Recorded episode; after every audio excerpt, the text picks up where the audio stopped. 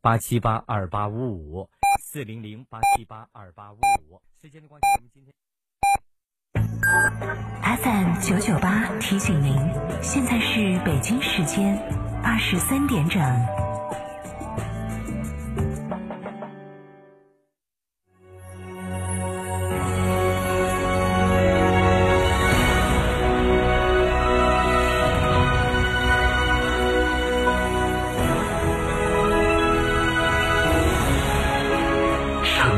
声音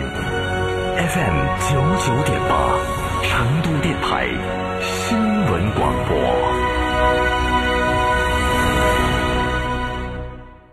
哎呀，天气好热，好口干哦，喝水嘛，不得胃，喝可乐嘛，胀到胃，喝啤酒嘛，顶到肺。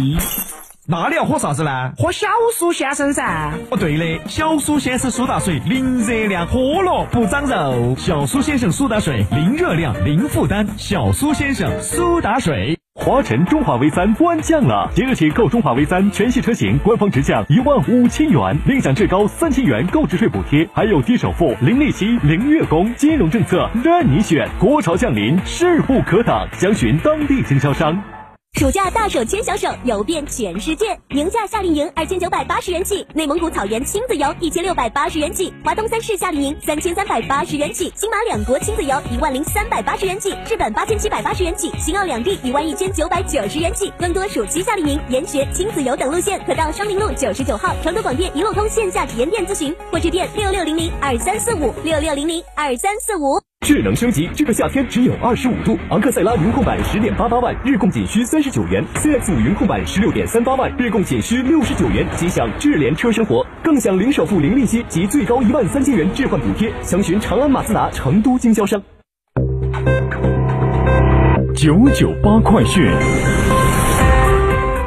这里是成都新闻广播 FM 九十九点八，我们来关注这一时段的九九八快讯。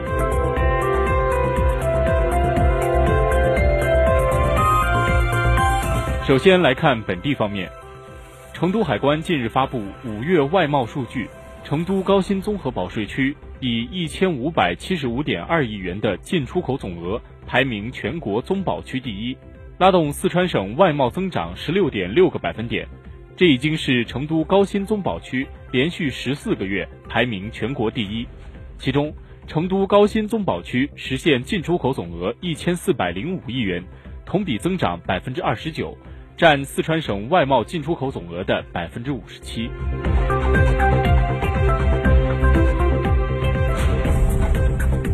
继续关注国内方面的消息，国家发改委副主任连维良五号透露，随着城乡居民收入不断提高，消费能力不断增强，加之新型城镇化、人口老龄化和全面二孩政策落实等多种因素的综合影响，家政服务需求不断提升。二零一八年。中国家政服务业的经营规模达到五千七百六十二亿元，同比增长百分之二十七点九，从业人员总量已超过三千万人。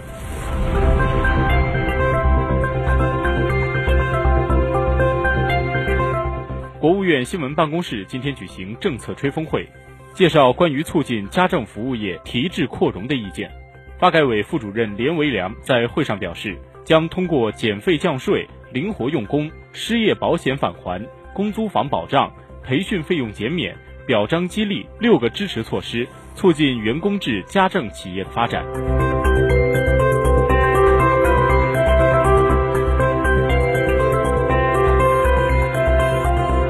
教育部职业教育与成人教育司负责人谢丽五号表示，教育部高度重视家政服务人才的培养培训。将重点做好完善专业结构、扩大培养规模工作，引导和鼓励院校加强人才培养。每个省份原则上至少有一所本科高校和若干所职业院校开设家政服务相关专业。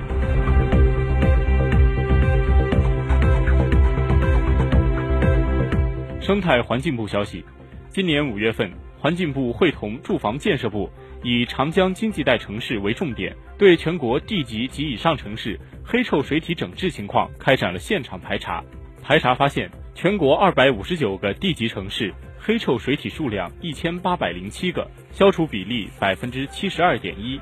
其中，长江经济带九十八个地级城市，黑臭水体数量一千零四十八个，消除比例百分之七十四点四。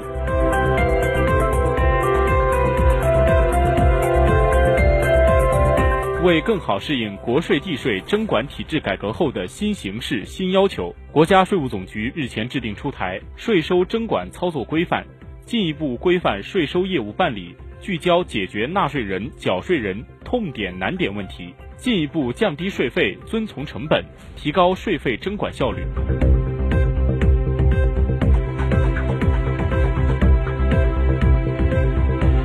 为了更好发挥保险公司作为机构投资者作用，银保监会表示支持保险资金投资科创板上市公司股票。同时，银保监会还正在积极研究提高保险公司权益类资产监管比例。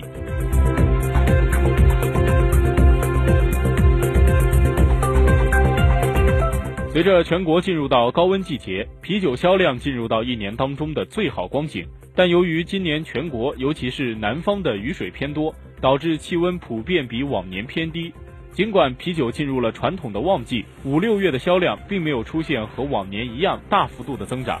而在这有限的增长当中，由于消费升级、产品结构的调整，高端啤酒涌现出明显高于行业的增长。目前，啤酒行业正从低端的价格战竞争转向高端品牌竞争。越来越多的企业看重在包装和研发上增加投入。中国酒业协会常务副秘书长何勇介绍，今年一到四月，国内规模以上企业的产量同比增长百分之零点七九，增幅不大，但是销售收入增长了百分之六点五七，利润增长了百分之二十四点零七。通过这些经济指标的数据，就可以看出这种产品结构的调整和转变。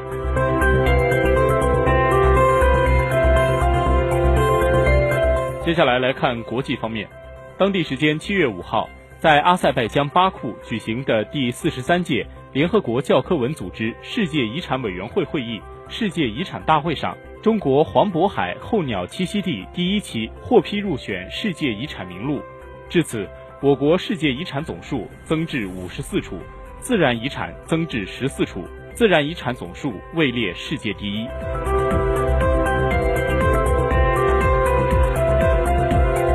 当地时间四号，美国弗吉尼亚州警方负责人称，该州一个书写公司遭到一名持切割工具的男子袭击，导致至少三人受伤。警方发布的消息称，一名持有切割工具的不明身份男子进入中心，并导致数人受伤，三人被送入医院治疗，其中一人情况危急。据俄罗斯卫星网报道。当地时间四号，希腊埃维亚岛中部马尼基区发生森林火灾，消防人员疏散了埃维亚岛四个村庄的居民。据悉，在八十公里外的雅典都能闻到烟雾的味道。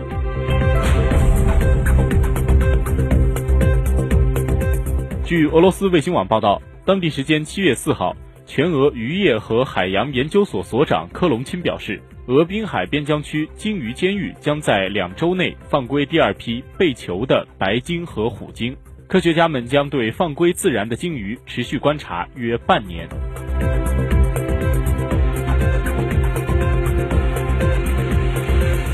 当地时间七月三号，波音公司发表声明称，将提供一亿美元援助在印尼失航和埃塞航空坠机事故中遇难的受害者家属。但部分遇难者家属批评该行为没有诚意。